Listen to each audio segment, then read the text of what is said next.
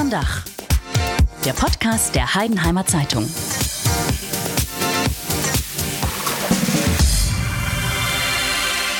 Hallo und herzlich willkommen zur zweiten Folge des HZ-Podcasts Unterm Dach. Mein Name ist Edgar Deibert, ich bin Sportredakteur bei der HZ.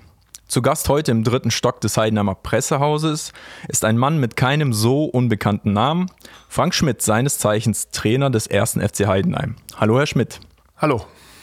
Zudem begrüße ich meinen Kollegen Marc Hossener. Er begleitete selbst den FCA viele Jahre bei Spielen und neuerdings geht er aber lieber als Fan ins Stadion. Hallo Marc. Hallo Edgar, hallo Frank. Grüß dich. Frank Schmidt ist den meisten Heidenheimer natürlich ein Begriff. Schließlich hat er den FCA von der Oberliga bis in die zweite Liga geführt. Vor kurzem hat er zudem seinen Vertrag beim FCH bis Sommer 2023 verlängert. In dieser Folge möchten wir aber besonders abseits des Zweitliga-Alltags blicken. Es geht um Frank Schmidt als Person und darum, wie man ihn vielleicht noch nie erlebt hat. Und man merkt sofort, mein Kollege duzt Frank Schmidt, während Herr Schmidt und ich per Sie sind. Wie kommt das, Marc? Naja, also ich muss mal äh, erklären, ich war schon Basketballtrainer von Franks damaliger Freundin, heute äh, seine Frau, schon lange her. Und äh, unsere Töchter waren auch zusammen in der Krabbelgruppe, ist auch schon lange her. Wir kennen uns also schon ewig. Also deswegen sind wir auch ganz normal per Du. Wie war das denn damals, als du äh, noch den FCH beruflich begleitet hast? War das ein bisschen schwierig dann, diese Distanz zu wahren? Nee, fand ich gar nicht, weil mir in der Berichterstattung grundsätzlich so eine kritische Distanz schon wichtig ist. Also und das auch vor allem oder nicht nur im Sport. Bevor wir mit Frank Schmidt ins Detail gehen, hören wir einen kurzen Werbespot. Dieser Podcast wird Ihnen präsentiert von Optik Schäuble in Heidenheim. Bei Markus Schäuble und seinem Team gibt es eine tolle Auswahl an Brillen und kompetente Beratung. Wer sich als Augenoptiker vorstellen kann, ein Teil des Teams zu werden, der bewirbt sich schnell bei Optik Schäuble in Heidenheim am Eugen-Jäckle-Platz. Man sieht sich. Herr Schmidt, äh, im Sport wird ja eher geduzt, also Funktionäre, Spieler, Trainer und auch Zuschauer, die pflegen immer das Du. Ähm, wie ist es denn bei Ihnen? Können Sie unbeschwert noch in den Supermarkt gehen, ohne dass jemand Sie anquatscht äh, zwischen Quark und Butter? Hey Frank, warum spielt der Schnatti nicht weiter vorne oder ähnliches? Also, dass man angesprochen, erkannt sowieso wird, ist ganz normal. Äh, entsprechend kann man auch eigentlich nicht mehr ganz in Ruhe einkaufen. Gibt auch die Sorte von Menschen, die auch genau in den Einkaufswagen schauen. Was hat er denn heute eingekauft? Ist also auch Alltag, aber ich finde, es gehört irgendwo dazu bei uns. Wir sind äh, stark präsent in der Öffentlichkeit. Jeder identifiziert sich oder viele identifizieren sich auch mit dem Fußball, somit auch mit den handelnden Personen. Und damit muss man am Ende des Tages schon klarkommen. Wobei entscheidend ist immer der Ton. Ähm, meistens ist freundlich, manchmal ist dann auch nicht freundlich und irgendwann ist dann auch so, dass, dass es eine Grenze gibt, eine private Grenze, wo man da noch nicht, sage ich mal, gerade im Supermarkt zu jeder Frage dann auch eine Antwort parat haben muss. Hätten Sie, hätten Sie denn eine Anekdote, ähm, wo irgendwie etwas passiert ist, wo Sie im Nachhinein sagen, mein Gott, war das schräg? Ja, definitiv. Ähnlich wie ich es gerade gesagt habe. Ich war hier in Heidenheim im Supermarkt unterwegs. Den Namen nennen wir jetzt nicht, oder? Den kannte ich auch nicht. Ähm, ach, der, ach, so, den, der Supermarkt. Der Supermarkt, ja. Doch, ja. ja. können wir gerne sagen. Der Rewe-Supermarkt, kein Problem. Ähm, auf jeden Fall waren wir dann äh, oder war ich dann äh, im Supermarkt von ganz vorne bis ganz hinten unterwegs und habe schon gemerkt, mich verfolgt jemand. Und ja, derjenige ist mir dann hinterhergelaufen, habe ich gedacht, okay, ich stelle mal meinen Wagen in so einer Reihe ab und laufe mal ohne Wagen ganz nach hinten und habe dann still und heimlich dann beobachtet, wie dieser meinen Einkauf inspiziert hat äh, und denke, ja, so krass ist es nicht jedes Mal, aber es kommt dann schon auch mal vor. Und auf frischer Tat ertappt und was haben Sie dann gemacht? Ja, nichts. Als ich dann zu meinem Wagen gekommen bin, ist der gute Herr wieder weitergelaufen. Eine schöne Geschichte, aber lass uns mal ganz an Anfang gehen. Äh, als du noch Kind warst, als du in der Südstadt in Gingen gegen die Garagentore gekickt hast. Mein Idol früher war immer Paul Breitner. Wer war denn deins? Wer wolltest du denn sein auf dem Fußballfeld? Also bei uns war es früher so, ich war mit Abstand der Jüngste. Michael Fetjenheuer, Klaus Rusnack, wem das noch so ein bisschen, äh, die sind ein paar Jahre älter wie ich, mit denen bin ich quasi zwischen den Garagen fußballerisch groß geworden und ich kann mich gut dran erinnern. Es war immer die Fraktion VfB Stuttgart gegen die Fraktion Bayern München. So viel ich mich noch erinnern kann, ich war der Jüngste und musste dann bei dieser Mannschaft spielen, wo noch ein Torwart gefehlt hat. Okay. Und wer, wer war dann, hast du jemanden gehabt, einen Torwart, der, den du besonders toll fandest? Nein, überhaupt nicht, weil äh, ich, wie gesagt, ich war auch am Anfang beim SC Gingen äh, zur Anfangszeit Torwart, aber irgendwann war es dann so, es war glaube ich ein Hallenturnier, dass es unheimlich langweilig war und dass ich dann zum Trainer gesagt habe, ich möchte jetzt nicht mehr Torwart sein, okay. sondern ich bin ab jetzt Stürmer.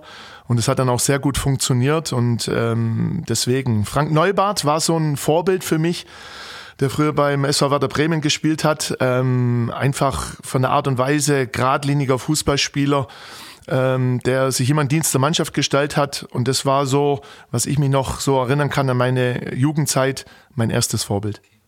Gab es denn für dich mal eine Alternative zum, zum Fußball? Also ich, ich weiß, in, in, bei der TSG Tennisabteilung hängt ein Bild von dir, mit, da steht, bist du mit dem Tennisschläger drauf.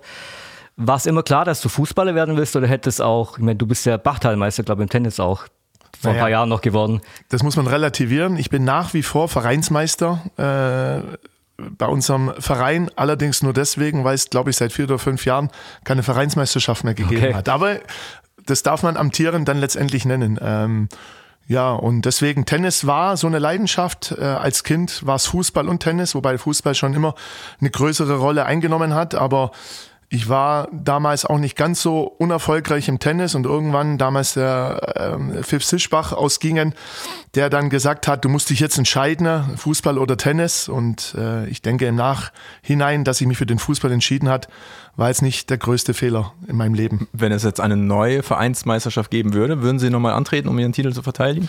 Also Sind Sie noch so fit dann? Nein, fit bin ich nicht mehr, aber äh, meine Aufgabe wäre es dann letztendlich dafür zu sorgen, dass der Gegner laufen muss. Aber ich habe schon seit über zwei Jahren nicht mehr gespielt. Ähm, war letztens mal zu Besuch, habe mir äh, das angeschaut, wie die Kollegen und Freunde Tennis gespielt haben. Ich glaube, jetzt wäre es schwierig, aber beim Tennis muss man eben auch laufen können und da fängt es an, schwierig für mich zu werden.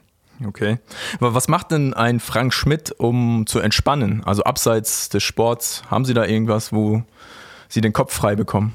Ja, sind eigentlich ein paar wenige Dinge, weil, weil einfach auch die Zeit zum jeweiligen Zeitpunkt auch nicht da ist. Ähm, was mir hilft, ich kann gut schlafen, egal wo und wann, auch auswärts, wenn wir auswärts sind oder im Trainingslager.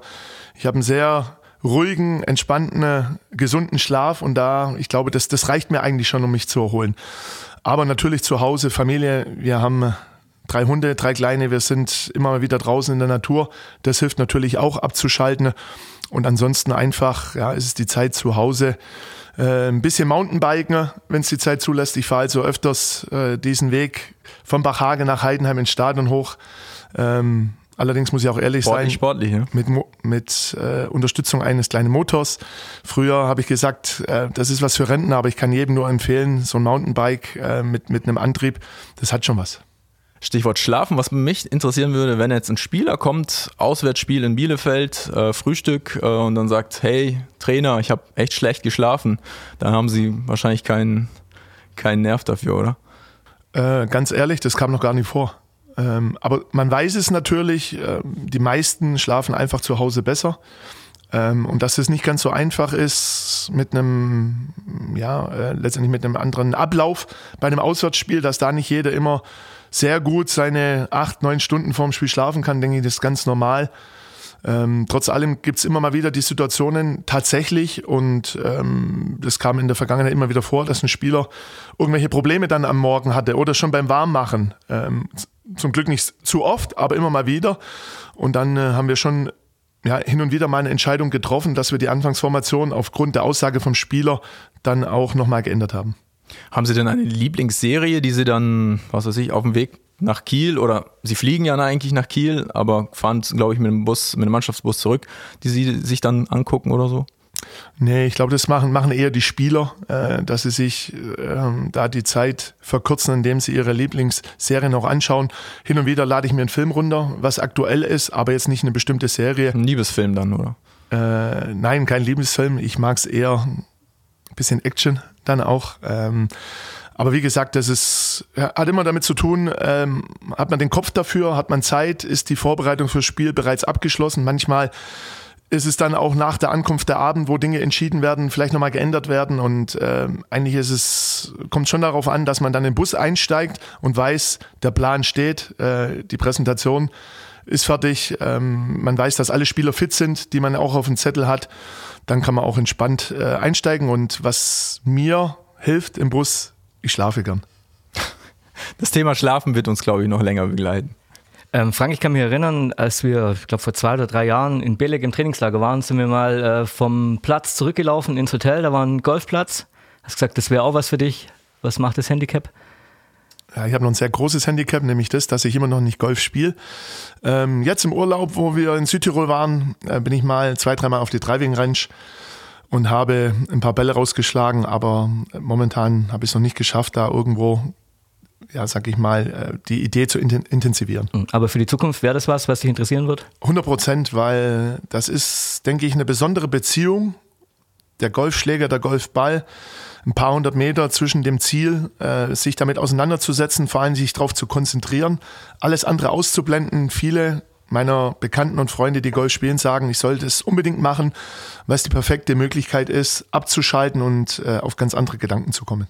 Eine besondere Beziehung haben Sie natürlich auch zum Fußball. Ähm, Sie waren jetzt nicht nur lange oder sind nicht nur lange Trainer, sondern waren auch lange Spieler.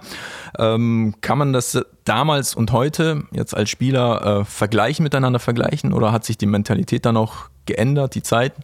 Man kann es überhaupt nicht vergleichen. Ich glaube, wenn ich, wenn ich mich als Zweitligaspieler von 1999 äh, bis 2003 vergleiche mit meinen Spielern heute, dann sind meine Spieler viel athletischer trainieren viel mehr, ähm, müssen sich mit viel mehr Dingen auseinandersetzen. Dazu zählt, wie gesagt, die Athletik, aber auch im mentalen Bereich.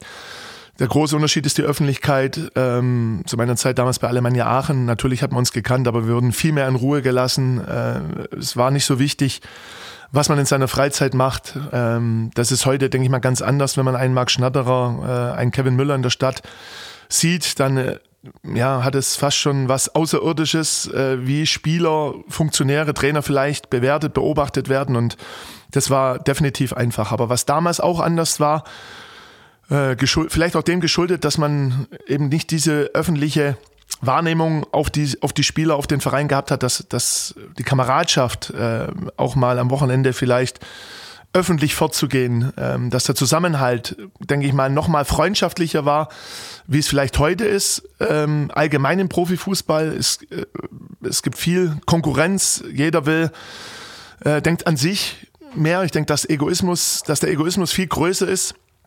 Ähm, und trotzdem ist es natürlich gerade bei uns wichtig, dass wir immer eine Einheit sind ähm, einen großen Teamgeist haben. Und das ist die große Herausforderung heute im Fußball, wie denke ich auch in jedem Unternehmen, in jeder Firma, dass man zusammenhält, dass man für ein Ziel zielgerichtet fokussiert arbeitet, dass man ähm, ja sich nicht wichtiger nimmt, als man letztendlich ist. Und das ist in der Zeit der Berater auch so ein Punkt. Berater waren damals definitiv untergeordnet, sondern ähm, wenn man das heute vergleicht, ähm, jeder, der einigermaßen unfallfrei gerade auslaufen kann und Profi, Fußballprofi werden will, hat heutzutage schon einen Berater. Okay. Haben Sie denn äh, selber einen Mediaberater? Also Sie haben es mir auch mal verraten, das war auch in Spanien äh, Trainingslager. Da, damals war das so, dass sie erzählt haben, ja, äh, ich kriege Angebote von Mediaberatern. Ähm, bis dahin haben sie alles ab, äh, ausgeschlagen, weil sie ja für sich selber verantwortlich sein wollen. Wie ist das denn äh, mittlerweile? Da hat sich gar nichts geändert. Äh, mir ist es einfach wichtig, dass man authentisch bleibt, dass man sich nicht irgendwie künstlich verstellt oder eine künstliche Autorität versucht anzueignen. Ähm, von äh, Natürlich kennt man gerade beim im Fernsehen jetzt mittlerweile hat man Netzwerk, kennt viele Leute und die raten sogar davon ab, weil äh, ich sag's einfach mal ein bisschen derb. Oft wird eben Weichspüler mäßig geantwortet, immer nach Schema F. Natürlich ist es auch als Trainer so, dass sich Dinge wiederholen, wenn man, wenn man äh, ja um das Thema Fußball, Taktik gefragt wird, aber ähm, das Thema Psychologie, Umgang äh, untereinander, wie man hinter einer Mannschaft steht, da möchte ich so sein, wie ich bin und denk und rede so, wie ich denke. Und da werde ich auch nie, das kann ich versichern, mir da irgendjemand ins Boot holen. Ja, du hast gerade schon angesprochen, authentisch sein. Äh, du bist jetzt äh, mittlerweile der dienstälteste Trainer in der im Profifußball, in den ersten, zweiten Ligen, zweite Liga. Ähm, wie würdest du dich denn als, als Trainer beschreiben? Bist du eher so der harte Hund oder bist du Kumpeltyp? Die Frage wird natürlich immer mal wieder gestellt, insbesondere wenn man seinen Vertrag verlängert, dann äh, springen wieder alle Medien drauf und wollen eigentlich wissen, ja, wie, wie macht er das eigentlich? Ähm, und auch da sage ich, äh, will ich mich nicht verändern und habe ich mich auch nicht verändert. Wenn es um die Sache geht, kann ich sehr hart sein. Äh, ich bin da schon ein Stück weit ein Gerechtigkeitsfanatiker wenn ich das Gefühl habe, dass meine Mannschaft äh, unrecht behandelt wird, dann äh, wäre ich Warum mich schauen auch, Sie mich an, Herr Schmidt? Also ähm, dazu sage ich jetzt nichts. Ähm, ich will nur sagen, wie, wie ich ticke, aber ich glaube, dass es auch unheimlich wichtig ist, dass man für die Spieler auch so ein Partner ist, der, äh, wo ein Trainer auch meinen Spieler bei Problemen in den Arm nehmen kann. Und deswegen sage ich, es ist hart, gerne auch herzlich, aber es kommt immer auch ein Stück weit auf die Situation drauf an. Okay. Wa- wa- was mich interessieren würde, gibt es etwas, was dem Trainer Frank Schmidt vielleicht fehlt? In welcher Beziehung? Also, dass sie irgendeine Eigenschaft ähm, an anderen Trainern, Kollegen irgendwie bewundern, äh, wo die sagen, ja, das hätte ich vielleicht von dem etwas mehr. Ja, also gibt ja ein aktuelles Beispiel. Der, der Urs Fischer von Union Berlin, der neue Trainer, ähm, als ich die Pressekonferenz und auch ein paar Interviews in der Spielvorbereitung mir angeschaut habe, ist mir aufgefallen, diese eidgenössische Ruhe, die dieser Trainerkollege ausstrahlt. Man hat das Gefühl, ihm bringt nichts auf die Palme. Er äh, bleibt ruhig, auch wenn es vielleicht noch so emotional oder auch provokant ist diese Ruhe, diese Geduld fehlt mir sicherlich manchmal. Andererseits ähm, kann man es auch als Stärke auslegen, dass man äh, sich ja immer mit der Sache zu 100 Prozent auseinandersetzt, dass man dann auch bereit ist, in den Infight zu gehen. Das gehört in diesem Profifußballgeschäft dazu. Das ist, es ist nun mal so der heutigen Zeit, wo wo es immer wieder auch Situationen gibt, ähm, wo man als vielleicht als Mensch an die Grenze kommt, dass man dann immer noch eine Antwort als Trainer parat haben muss, dass man immer sein Mann stehen muss, dass man immer in der Öffentlichkeit als starker Typ auch dastehen muss. Das ist unser Job und deswegen glaube ich, manchmal wäre diese Ruhe, diese Geduld wäre schön, aber andererseits, man möchte sich auch nicht verstellen. Jeder Mensch ist anders und das ist auch gut so. Wäre auch sonst langweilig dann, oder? Warum? Wenn diese Ruhe immer ruhig, immer geduldig, Ja, aber wenn nicht man an die Decke gehen. Ja, aber wenn man, wenn man, wenn man auch ehrlich ist, ich glaube schon, dass ich, wenn, die eine Seite ist Authentizität, aber Authentizität schließt der Entwicklung nicht aus. Und ich glaube schon, dass ich viele Dinge, dass ich viele Dinge reflektiere, auch insbesondere aufgrund der letzten Saison, in der mal die Dinge nicht so gelaufen sind, wie man es das selber gerne hätte. Ich glaube, das kennt jeder Mensch aus seinem beruflichen, privaten äh, Umfeld oder Leben, dass, dass man, es wäre schön, wenn immer alles so laufen würde, ähm, mehr oder weniger reibungslos. Und das war letzte Saison nicht so. Und, und wenn man dann ähm, diese Situation im Nachgang nicht einfach abhakt, sondern genau überlegt, was hätte man besser machen können, was, was lernt man aus dieser Situation, dann entwickelt man sich auch. Und äh, definitiv ist es so, ähm, dass es ein paar Situationen auch jetzt aktuell gibt oder in der Vergangenheit, wo man eben dann auch nicht bei jeder Situation sofort auf die Palme geht.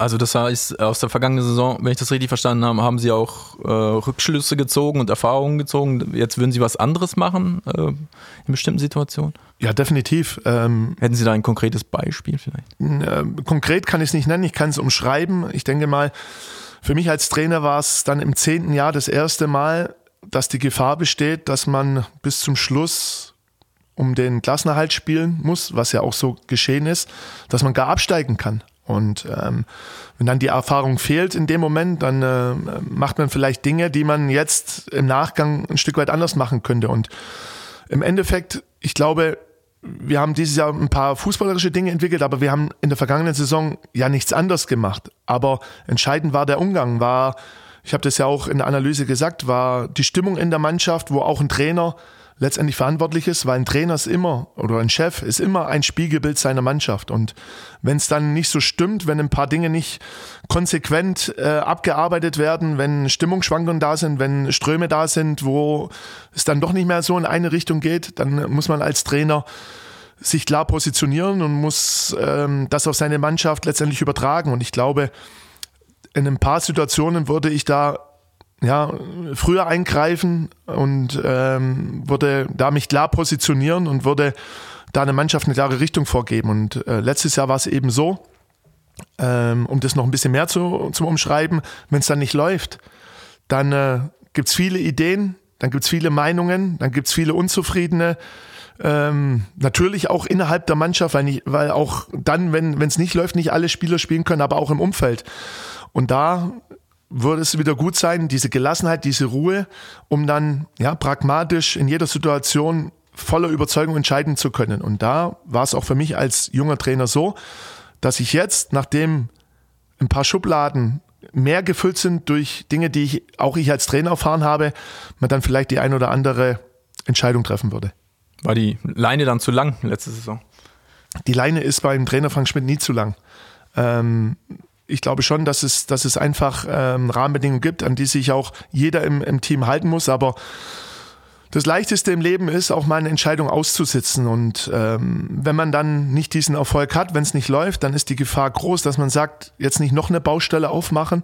Und vielleicht hätte man gerade dann noch mal eine Baustelle aufmachen sollen, um, um dann noch mal gewisse Reizpunkte zu setzen, um es jetzt mal ja, so ein bisschen plakativ zu umschreiben. Aber nochmal, ähm, diese letzte Saison hat extrem viel Kraft gekostet, nicht nur mir als Trainer, auch jedem einzelnen Spieler, aber vor allen Dingen auch den Verein, weil äh, es ist ein knallharter Existenzkampf, diese zweite Liga. Und es ist, wäre schon eine Katastrophe, wenn, wenn wir abgestiegen wären. Und man sieht ja, Kaiserslautern, Eintracht Braunschweig, ehemalige deutsche Meister, Braunschweig vor kurzem hat äh, das Jahr davor noch um, um den Aufstieg in die Bundesliga gespielt. Wie schnell es gehen kann und auf einmal alles kaputt ist im Verein. Und das ist meine Aufgabe, übrigens auch ganz klar kommuniziert, jetzt mit der Vertragsverlängerung. Wir suchen unseren Platz in der zweiten Liga. Es ist jedes Jahr eine Herausforderung, uns da äh, letztendlich auch weiter zu etablieren und diesen Platz zu sichern. Und da ist es dann auch gut, mal so ein Jahr im Nachgang äh, gehabt zu haben, wo mal nicht so schön war und wo Abstiegskampf Trumpf war. Interessanter Einblick. Lass uns mal die Perspektive wechseln, weg von der Trainerbank ich, nach vielen Jahren auf, auf der Presse, Pressetribüne habe ich festgestellt, dass ich, wenn ich jetzt äh, von der anderen Seite Fußball schaue, dass es mir gar nicht so leicht fällt, mal entspannt zuzuschauen, sondern die ersten Spiele habe ich immer noch geguckt, wer spielt denn wo, was machen die denn da, wie schaust du den Fußball? Kannst du irgendwie mit einem Bier auf dem Sofa sitzen und da nur zugucken oder bist du da immer noch im Trainermodus? Also Marc, erstmal muss ich dazu sagen, auch dann als beruflicher Journalist, der ein Spiel bewertet, manchmal glaube ich, ist es auch schwer, genau zu sehen, was hat ein Trainer überhaupt vor. Das stimmt. Und das ist auch gut so. Stimmt überhaupt nicht, nein. ähm, ja, das bestes Beispiel kann man ja trotzdem drauf eingehen. Wir haben in Union Berlin komplett taktisch anders gespielt und irgendwie gefühlt hat es gar keine gemerkt. Jetzt weiß ich bloß nicht, ob das gut oder schlecht ist. Aber um auf die Frage zurückzukommen, ähm, ich kann das. Ich kann sehr gut abschalten und ähm, ich denke, dass es wichtig ist als Trainer. Ich glaube, als Trainer schaut man ein Fußballspiel anders an.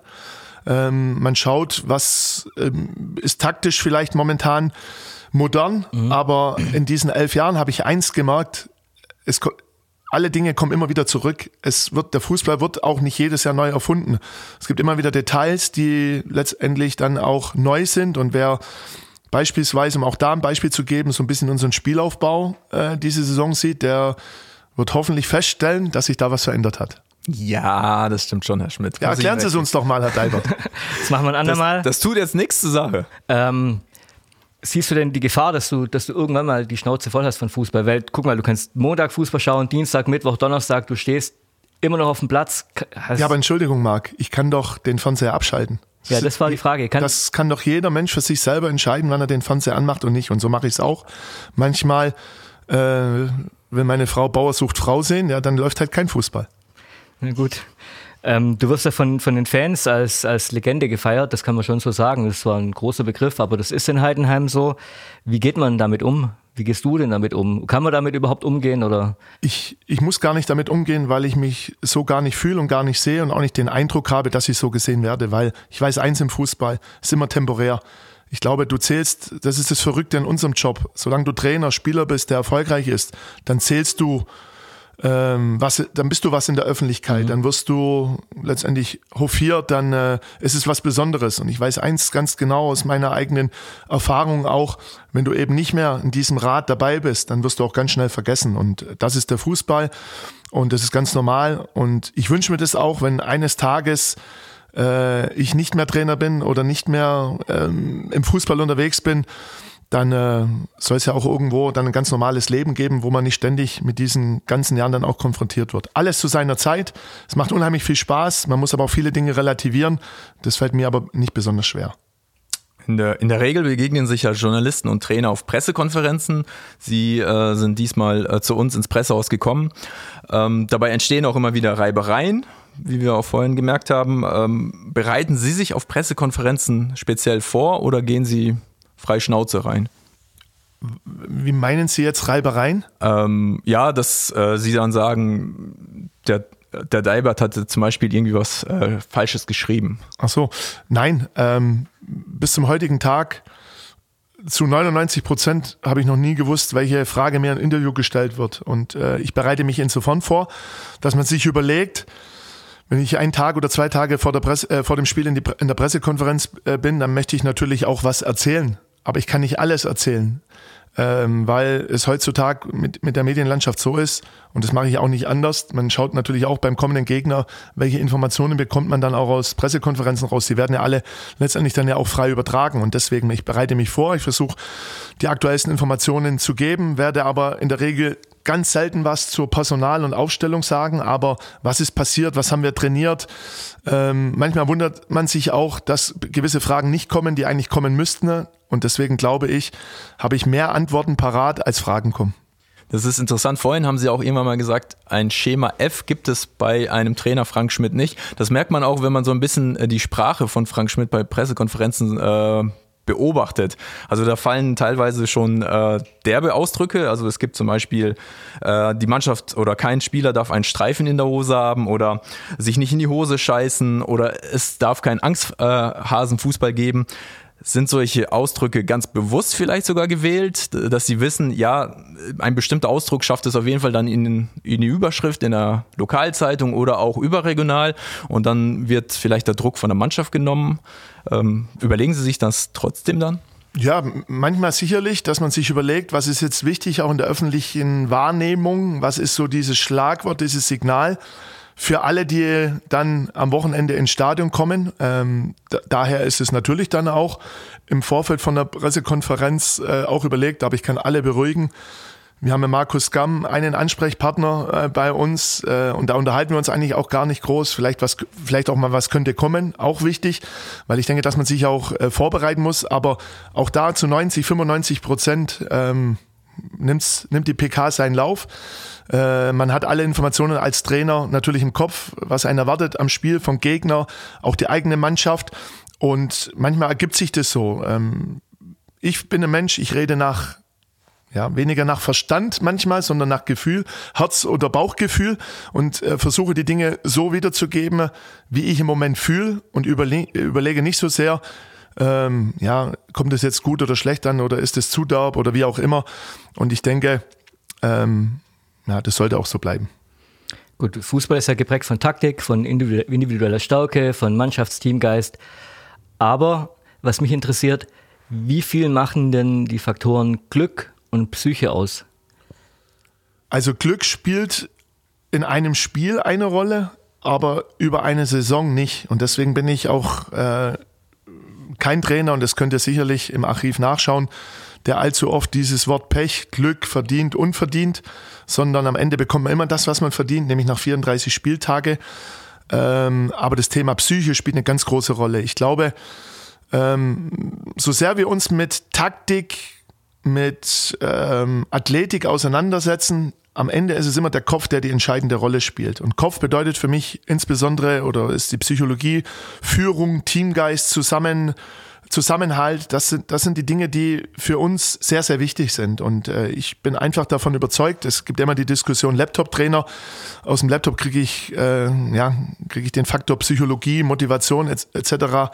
kriege ich ja gar nicht raus, sondern da sind andere Dinge wichtig. Und mein Ansatz ist der, die Mannschaft so zu führen, dass jeder ein hohes Maß an Eigenmotivation, aber auch Eigenverantwortung entweder schon mitbringt oder vor allen Dingen dann, wenn er bei uns ist, auch entwickelt, dass jeder weiß, wie wichtig seine, seine Leistung bei uns im Team ist, dass positives Denken, gute Körpersprache, Leidenschaft, Identifikation eine übergeordnete äh, Rolle äh, letztendlich auch spielen. Es gibt genügend Beispiele, ohne Namen zu nennen, wo Spieler gedacht haben, naja, die sollen sich alle nach mir richten und dann mache ich den Verein, die Stadt, den Fußball besser. Aber diese Spieler waren nicht sehr lang bei uns. Es gibt ja Mannschaften, die arbeiten mit Mentaltrainern zusammen. Hoffenheim zum Beispiel hat einen, den habe ich auch mal kennengelernt hier, der war mal in Heidenheim bei einem Vortrag. Interessanter Typ.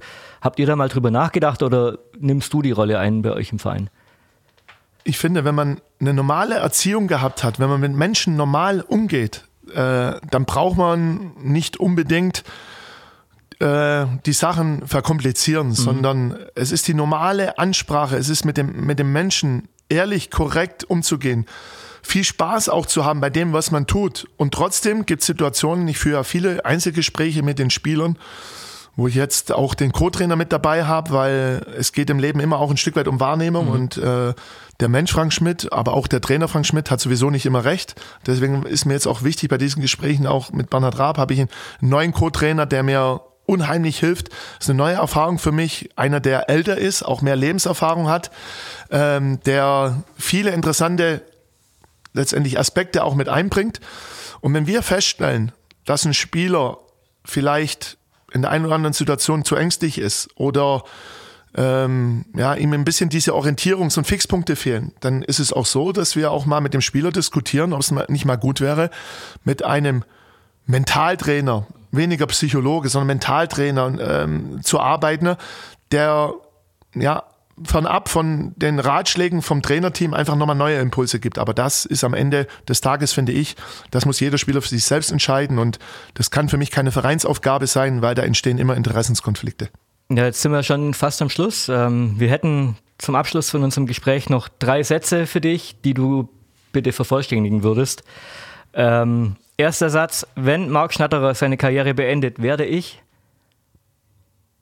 traurig sein, weil äh, ein Marc Schnatterer in seiner Art als Typ, vor allen Dingen auch als Fußballspieler, äh, eine ganz besondere Wertung für, für unseren Verein gehabt hat, äh, unzählige Spiele für uns entschieden hat, wo man geglaubt hat, heute geht nichts mehr. Ähm, aber im Fußball ist nun mal so, irgendwann ist der Schlusspunkt da und ich bin mir sicher, dass er auch in einer anderen Funktion, glaube ich, im Fußball vielen Menschen Freude machen wird. Danke für die Antwort. Ähm, Frage 2 oder Satz 2. Wenn der FCH in die Bundesliga aufsteigt, mache ich?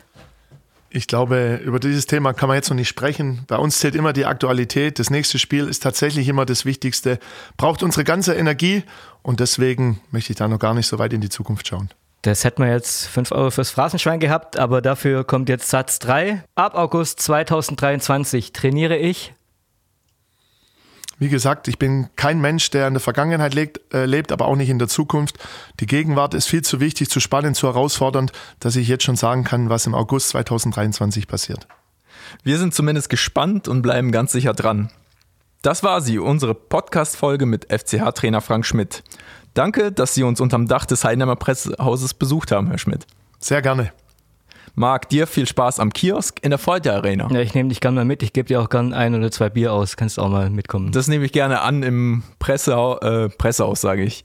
Im Presseraum der Folter Arena gibt es nämlich gar kein Bier. Und ihr, liebe äh, Hörer, lasst uns euer Feedback da. Wenn ihr uns über die Internetseite der HZ hört, geht das direkt unter dem Podcast. Und wir sind natürlich auch bei Spotify und iTunes zu finden. Wir melden uns in zwei Wochen mit einem neuen Thema wieder und freuen uns, wenn ihr dann wieder dabei seid bei Unterm Dach, dem Podcast der Heidenheimer Zeitung.